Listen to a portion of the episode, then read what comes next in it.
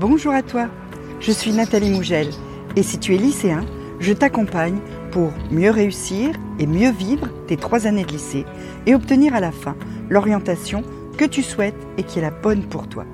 Pour ça, il y a les vidéos, mais il y a aussi les mails et surtout Instagram. Tu as le lien dans la description. On y va? On est parti pour 5 clés pour mieux t'organiser et pour mieux travailler.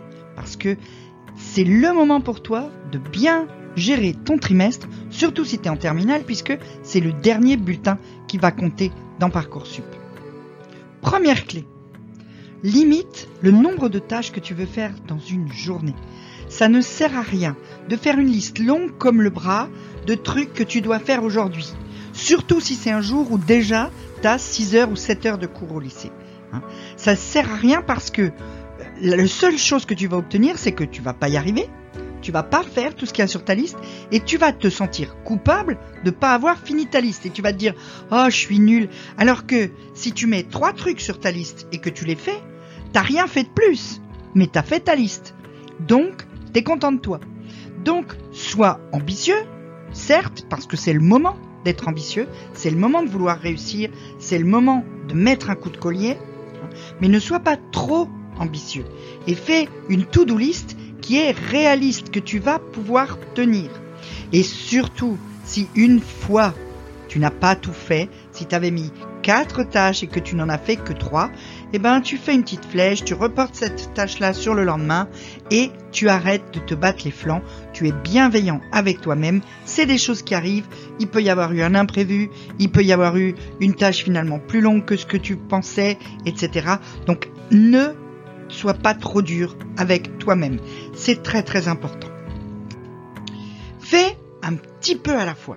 Quand tu as une tâche longue et fastidieuse que tu dois réviser pour tout un DS ou pour euh, euh, une épreuve commune ou pour euh, quelque chose de gros, une dissertation de philo, un gros truc à faire dans ta spé, enfin voilà, découpe cette tâche longue et fastidieuse en plusieurs petites tâches et le lundi tu fais ça, le mardi tu fais ça, le mercredi tu fais ça. Il vaut mieux des petites réussites régulières pour avoir une motivation qui dure. Si tu te dis, tu t'y mets le mercredi à 18h et que tu dis, ça y est, là je fais la disserte de philo avant le repas et si j'ai pas fini, je la finis après, tu vas te retrouver devant ta disserte de philo à 22h30, 23h, pas fini et là, ça va être terrible parce que tu vas te dire, ah, c'est bon, je suis trop nul, j'y suis pas arrivé, j'aurais dû m'y mettre avant.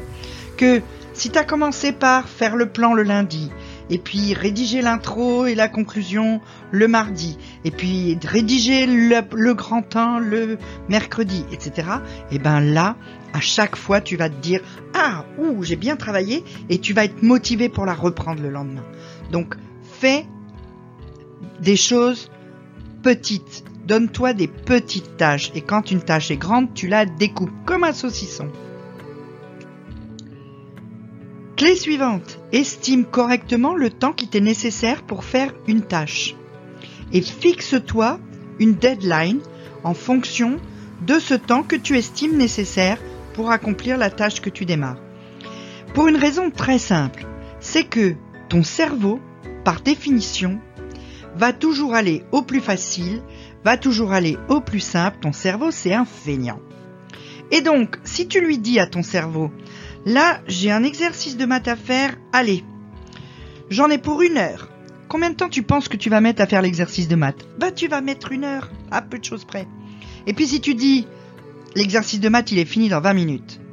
Eh ben, dans 20 minutes, t'as fini ton exercice de maths. Peut-être 22. Mais t'as quand même gagné 40 minutes. Hein 38. Hein Donc, à un moment donné, il faut que tu te fixes une vraie deadline, une deadline réaliste où tu te mets pas trop à l'aise, parce que plus tu vas lui donner de temps à ton cerveau, plus il va utiliser ce temps que tu lui donnes. Et donc tu vas faire moins de choses. C'est, ça sera de plus en plus facile avec l'expérience. Évidemment, au début, des fois, tu vas te tromper. Tu vas dire, allez, je le fais en 20 minutes, puis finalement, il va t'en falloir 30. Par exemple. Mais tu réajustes la fois d'après, et de toute façon, tu vas être de plus en plus précis, de plus en plus efficace. Et c'est ça qui compte Vraiment. Clé suivante, sois souple dans ta planification.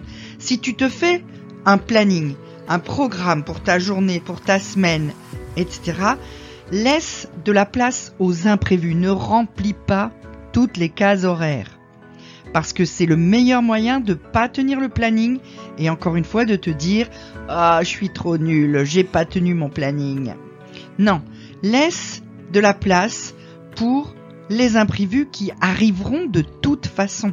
C'est pas possible que tu fasses un planning d'une semaine, toutes les heures planifiées et qu'à la fin de la semaine tu aies réussi à tenir le planning. Ça n'est pas possible. Le bus est en retard, t'as perdu une demi-heure. Euh, euh, il a plu et t'as dû rentrer euh, finalement autrement, t'as perdu une autre demi-heure. t'as un pote qui est venu le samedi après-midi à l'heure où tu devais travailler, finalement tu dois travailler plus tard, etc. Laisse de la place à la vie. La vie, c'est l'imprévu. Donc ne fixe pas tout ton emploi du temps, ne le fixe pas une fois pour toutes, Révise régulièrement ton planning, c'est-à-dire n'essaye pas de reproduire toutes les semaines le même planning. Ça ne marche pas. Ça n'est pas possible. Il n'y a jamais une semaine qui est pareille que celle d'avant ou que celle d'après. Donc fais-le évoluer ton planning, fais-le évoluer en fonction de tes besoins. Il y a des semaines, tu as plus de travail que d'autres. Il y a des semaines, tu es plus en forme que d'autres aussi. Donc fais-le aussi évoluer en fonction de tes possibilités. Hein. Il y a des semaines où tu es plus disponible pour faire des choses que tu pouvais pas faire la semaine d'avant. Tiens compte à la fois de ton rythme, à la fois de tes besoins et de ce que la vie te donne. Finis une tâche avant d'en commencer une autre. Ne fais qu'une seule chose à la fois. Évite de te disperser. Le multitasking, c'est quelque chose dont on va reparler dans une vidéo à soi seul. Le multitasking, c'est-à-dire faire plusieurs choses en même temps, c'est voué à l'échec. Ton cerveau n'est pas fait pour ça. En plus, chaque fois que tu interromps une tâche, il va te falloir entre 10 et 20 minutes pour te remettre dedans.